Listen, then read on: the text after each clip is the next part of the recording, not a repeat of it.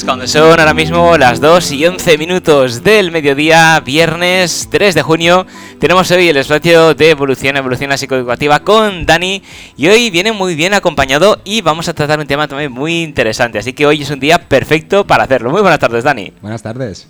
Eh, tema interesante y tema cuantitativo porque pasa mucho. Tenemos una, una, cantidad muy grande en cada clase eh, de gente que puede tener algún problema de, con la atención, bueno, más que con la atención, con el desarrollo de la atención, con el, con el desarrollo de la concentración y, puede pasar mucho. Eh.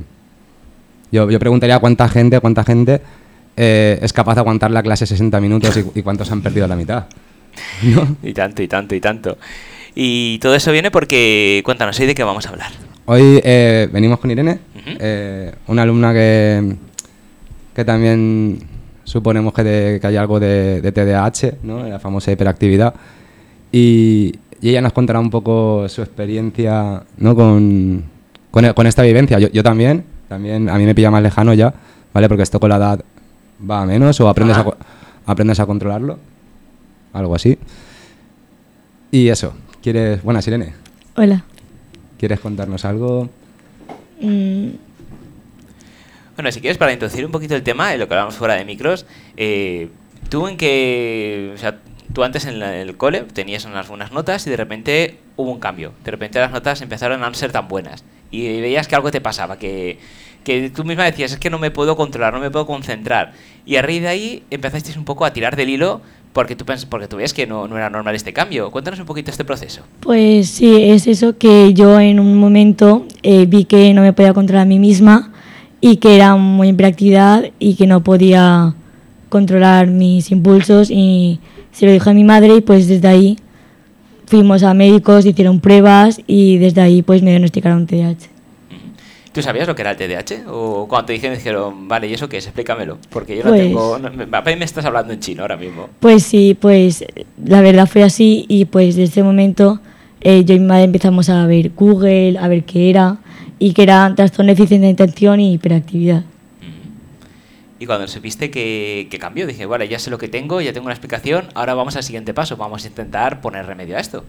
Y pues ese remedio era medicarme y pues desde ese momento estoy más tranquila, me puedo controlar y pues me va mejor. Yo tengo una pregunta porque yo también he, vivido en mí mismo, ¿no? Que, hay temas que me interesan mucho, ¿vale? Donde no me cuesta concentrarme, hay temas que, no me interesan, como puede ser el tema de las lenguas. Y, me cuesta fijarme más, me cuesta concentrarme más y ahí es donde parece que, mi atención falle, falle más. También eh, preguntaríamos, ¿crees, también te pasa igual? O sea, para algunas cosas tenemos más concentración, para otras menos. Y también es lo que te guste más. Prestas atención a la que tú te guste más. Sí, también creo que, por ejemplo, ¿vale? que independientemente de esto, la atención está muy sujeta a, a lo justo, a la motivación, a, que te puede interesar algo o a que no te puede interesar. ¿Vale? Entonces, por así decirlo, ¿vale? O sea, igual también es que para aprender todo esto que tenemos en los libros y tal, es complicado. Es complicado si tenemos cualquier cosita con la atención porque enseguida nos va a parecer aburrido, ¿no? Si, por ejemplo, si el profe pues, no es capaz de hacerlo súper divertido, que no es fácil, ¿vale? Con el libro, eh, pues puede ser que, cueste más. Totalmente, sí. Yo, yo, me acuerdo y, yo no estoy diagnosticado, que yo sepa, no estoy diagnosticado, pero me acuerdo cuando estaba de, de oyente en empresariales, nos pusieron una clase de Derecho un viernes a las 3 de la tarde que eso, vamos, eh, no, no, había ser humano que lo, que lo pudiera soportar. Es que quien no estaba con el café en la mesa estaba pegando cabezadas y encima el profesor, que tampoco es que, claro, la, la asignatura en sí tampoco es que fuera muy fácil hacerla divertida, pero una cosa es hacerla divertida y otra cosa es pasarse toda la clase yendo artículo por artículo del Código Penal al pie de la letra, tal cual lo estaba diciendo. Dice, para eso lo leo yo en mi casa. Es decir, era eso, toda la clase, artículo por artículo, y era, era soporífera, era soporífera, con lo cual, si el profesor no pone de su parte, lógicamente es muy difícil mantener la atención. Muy complicado. Eh, sí, y en derecho, yo que sé, a mí el derecho yo me dormiría. No, no, sí, y, la mitad de la clase o estaba en el bar o estaba dando cabezadas Ahí no estaba muy atento, ya te digo yo. También me gustaría comentar que seguramente, seguramente hay perfiles que, que tienen una preferencia de asignaturas, ¿no? Que yo qué sé, yo, supongo, yo supongo, ¿vale? Que la gente que sea más activa pues le va a gustar más gimnasia, ¿no? le va a gustar más plástica, eh, música, que puedes moverte más que lo que puede ser pues lengua o matemáticas o asignaturas que, que son eh, de procedimiento, ¿vale? Que te- tenemos un método, tenemos que hacer un paso, otro, pensar, discurrir, si nos equivocamos nos frustramos, ya está todo mal.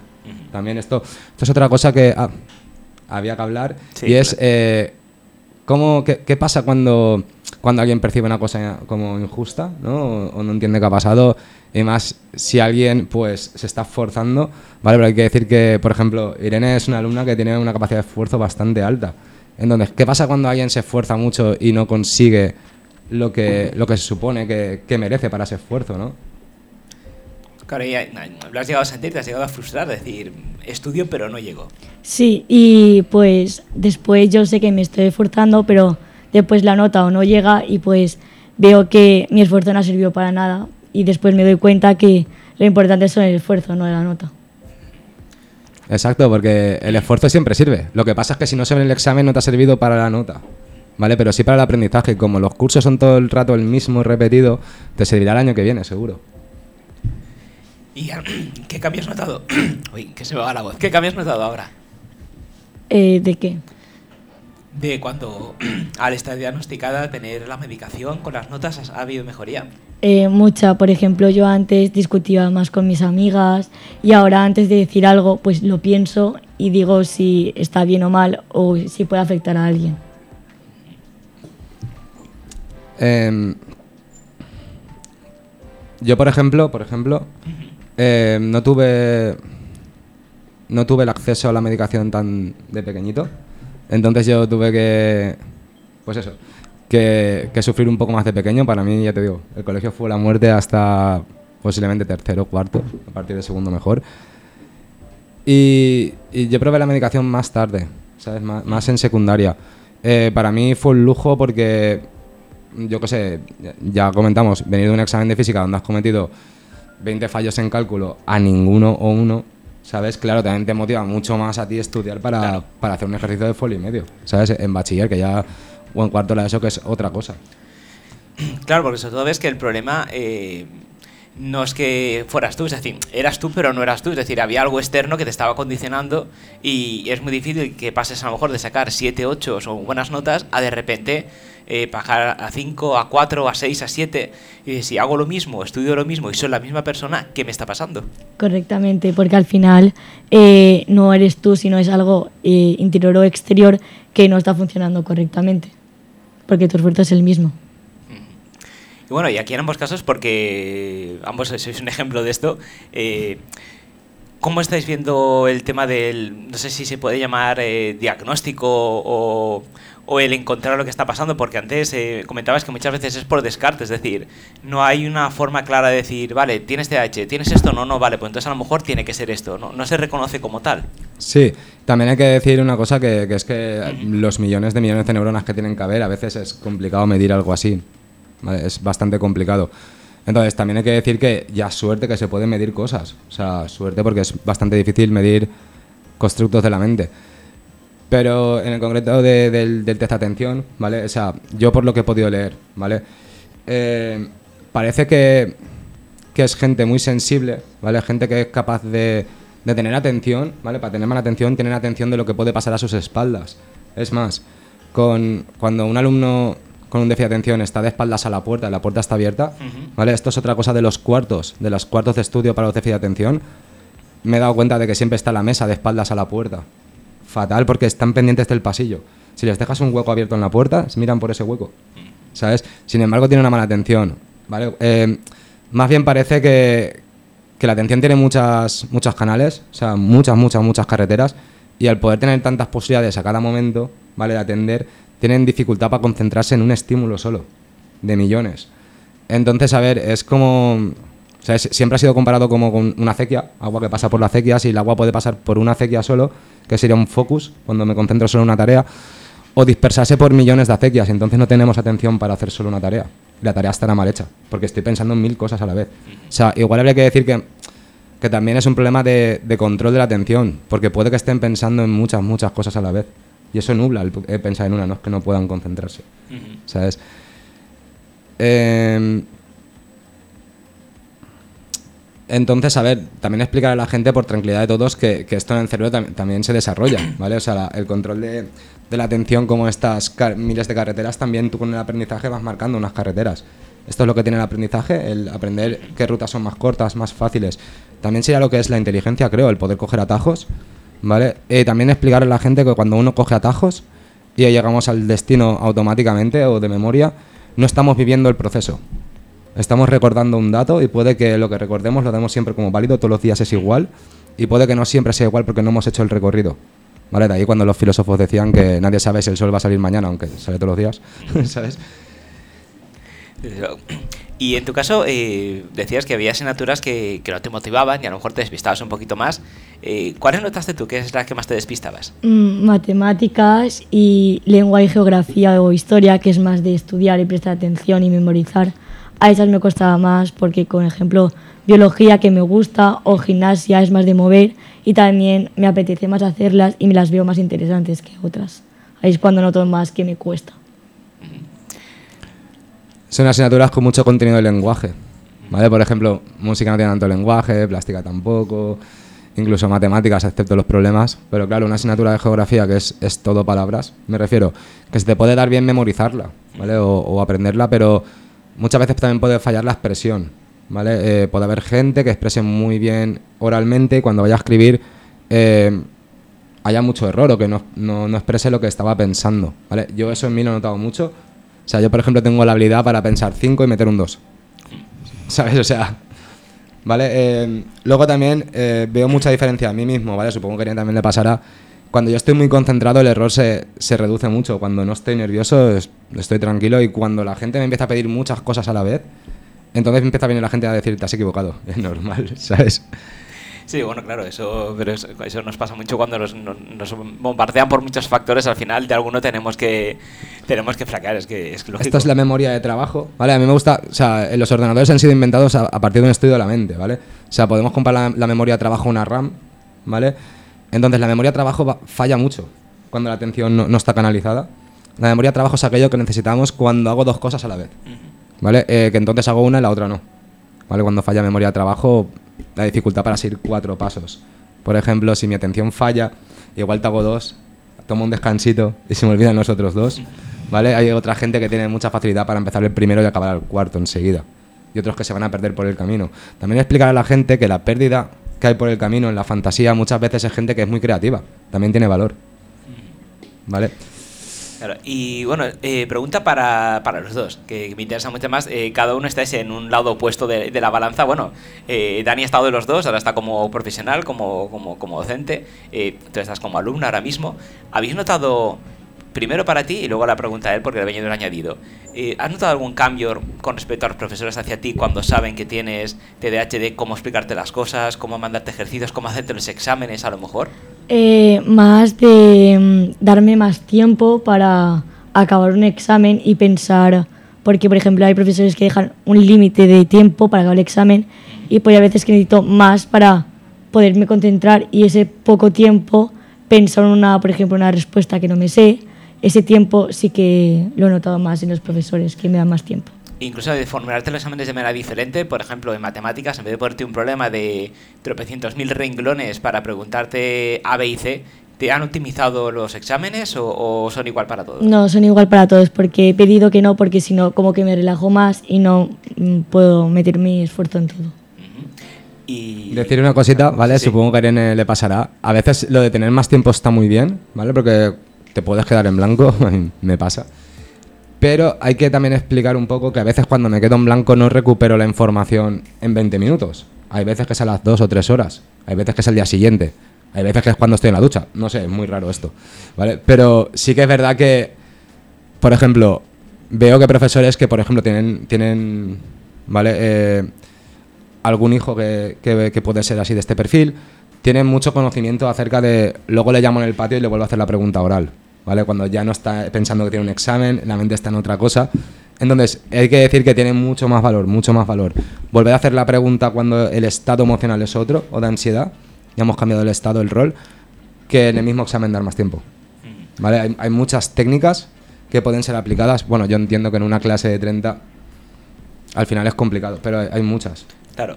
Y luego la pregunta que te quería rebotar a ti, Dani, como, como profesional. Eh, ¿Cómo tiene que hacer el educador en este caso cuando tienes un niño con TDAH diagnosticado eh, a la hora de enfrentarte a las clases, de explicarle las cosas o incluso, aunque ella ha dicho que ella prefería que no, pero de plantear los exámenes, ¿qué, qué tendrían que hacer o cómo, qué pasos habría que seguir? Em, para mí algo muy importante, lo primero es, eh, es decir que, que cuando alguien tiene, tiene esto, es posible que, que sea consciente de que, de que le cuesta. ¿Vale? Es verdad que, la- que- el esfuerzo es temporal. Yo, por ejemplo, a partir ya de los 15, guay. Pero, pero puede que, nos demos cuenta de que nos cueste. Entonces hay gente que se esfuerza mucho. O sea, simplemente intentar valorar el esfuerzo porque puede quemar el esforzarte para nada, ¿no? ¿Y cómo ves ahora que ya llevas, eh, digamos, el tratamiento, ya, ya sabes lo que te pasa, ya los profesores también están al día? ¿Cómo han cambiado las notas? ¿Has notado mejoría? Mucha mejoría de, por ejemplo, a un 5, a un 8 o 9. Caray. Y pues ahí sé que mi esfuerzo está reflejado, aunque no me importe la nota, pero sé que también mi esfuerzo está ahí reflejado en esa nota. Claro, tú te sentirás y diciendo, bueno, esto ya me cuadra más. Es decir, si estoy estudiando 4 o 5 horas, o las que estés estudiando, y se acaba un 5 o un 4, mm, ahora ya veo que el esfuerzo está recompensado y eso también te motivará también para seguir adelante, porque antes supongo que estarías un poquito, si no frustrada, pero un poco enfadada contigo misma diciendo, pues, ¿para qué sirve esto si no sirve para nada? Correctamente de estar cuatro horas y después verte un suspenso, un 5 en el examen, decir esto no vale para nada y pues ¿para qué lo hago? A estar cuatro horas y después tener un 9 en el examen, pues te da el impulso a seguir adelante y, sea, y sabes tú que puedes seguir haciéndolo.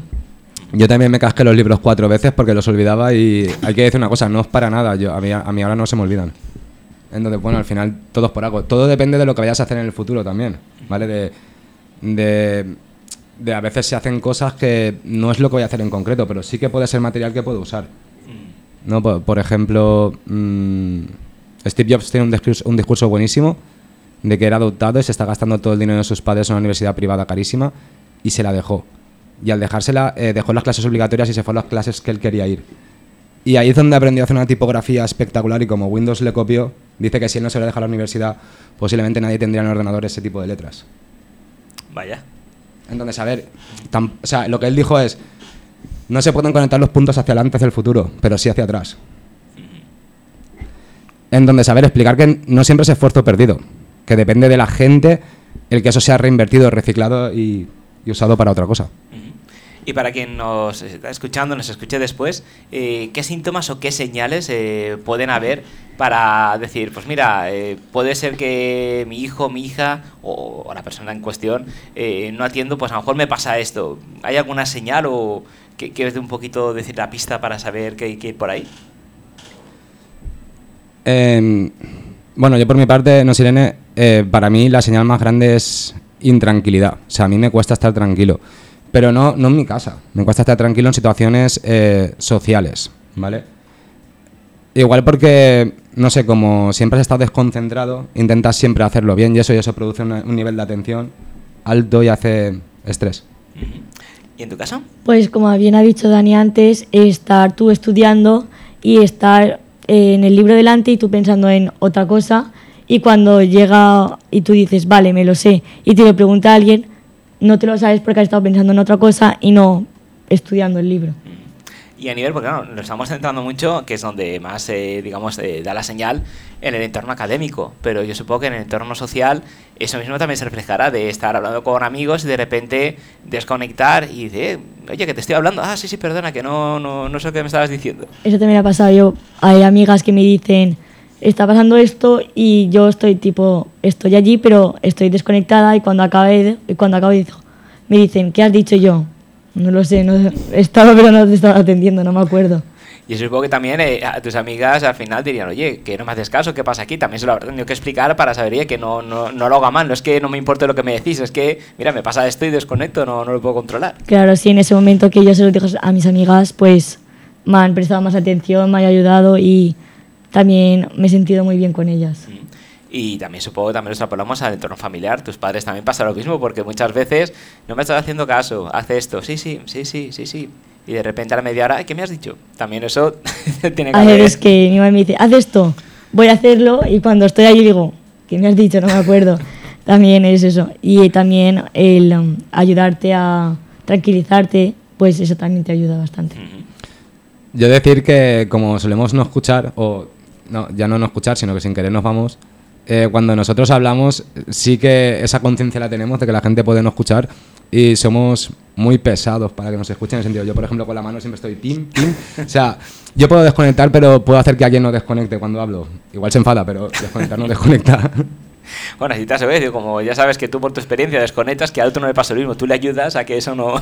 no claro, a ver, quiero decir, dentro de algo malo eh, se, ha, habido un aprendizaje, ¿vale? Quiere decir que a, los, bueno, a la gente que sea así impulsiva y eso, eh, que hay que, no sé, tener un poquito de autocontrol porque los demás no son así y lo que produce realmente es una especie de cansancio, ¿vale? Hay mucha energía y, entiendo que esto, esto me ha pasado mucho, ¿vale?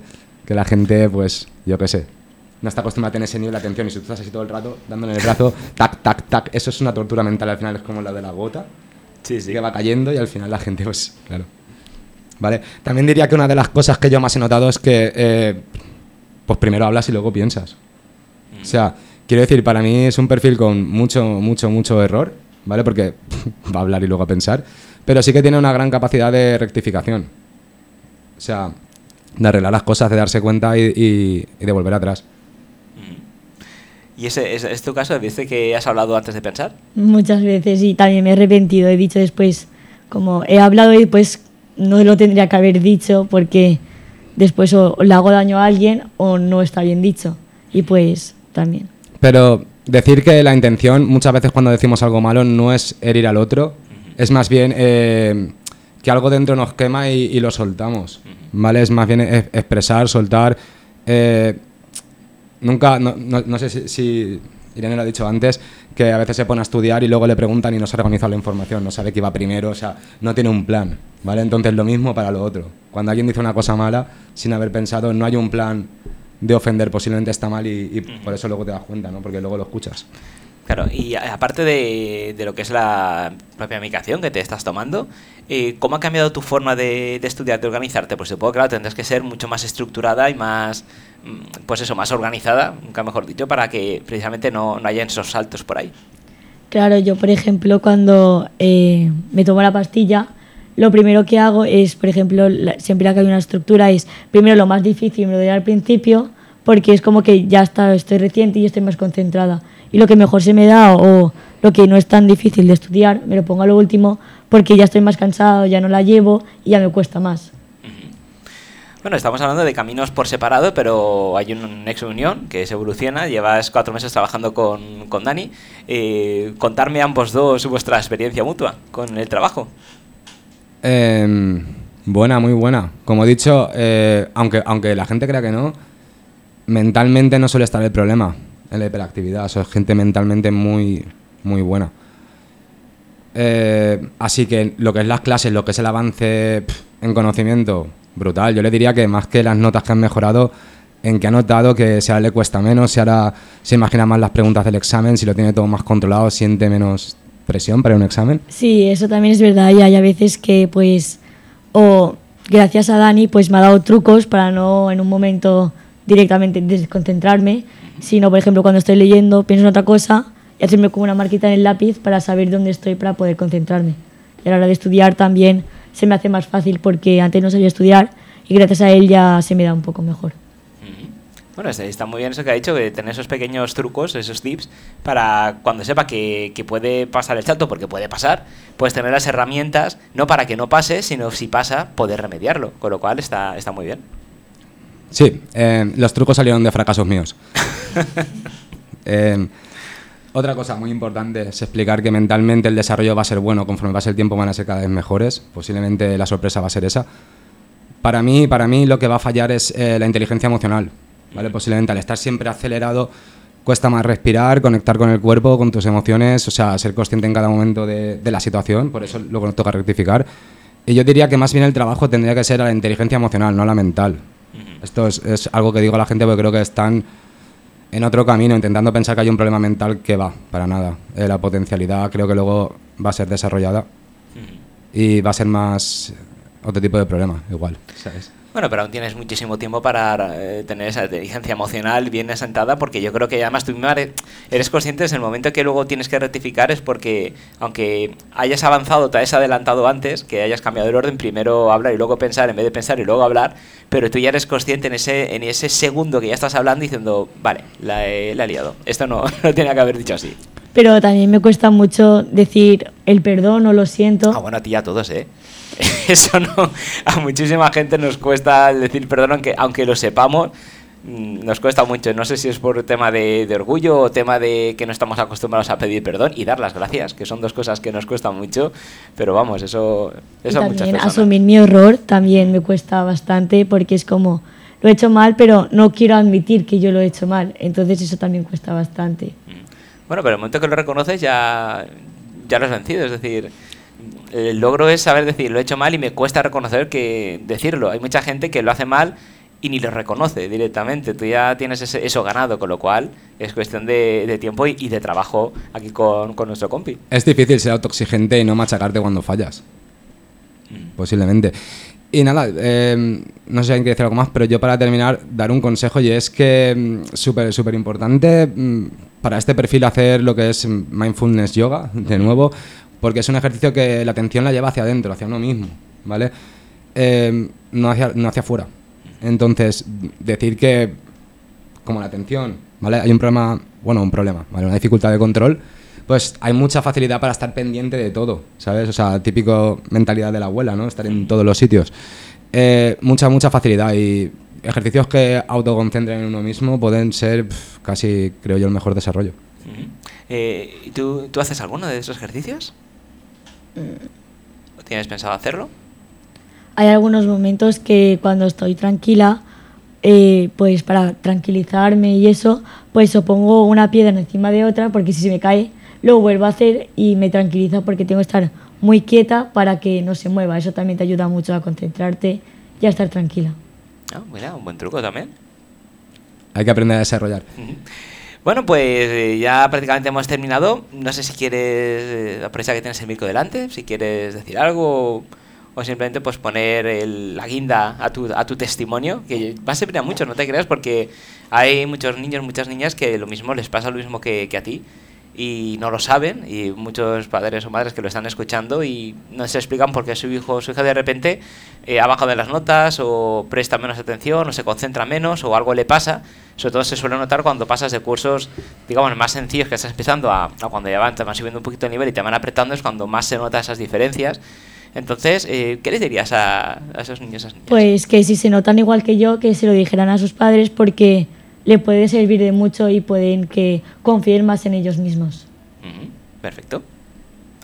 Pues Dani, lo mismo te digo, si quieres hacer tu último alegato por el día de hoy. A ver, yo les diría que tengan paciencia, es un problema de paciencia, para mí el TDAH, y que cambia mucho en el futuro, ¿sabes? Yo lo que, yo lo que he visto, por la suerte de estar en seis colegios, cambia el rol, cambia el desarrollo, cambia la inteligencia, no hay que estar estático. Estupendo, pues con eso nos quedamos. Muchísimas gracias, Dani. Muchísimas gracias por estar con nosotros y nos vemos en el siguiente programa. Adiós. Hasta luego. Adiós.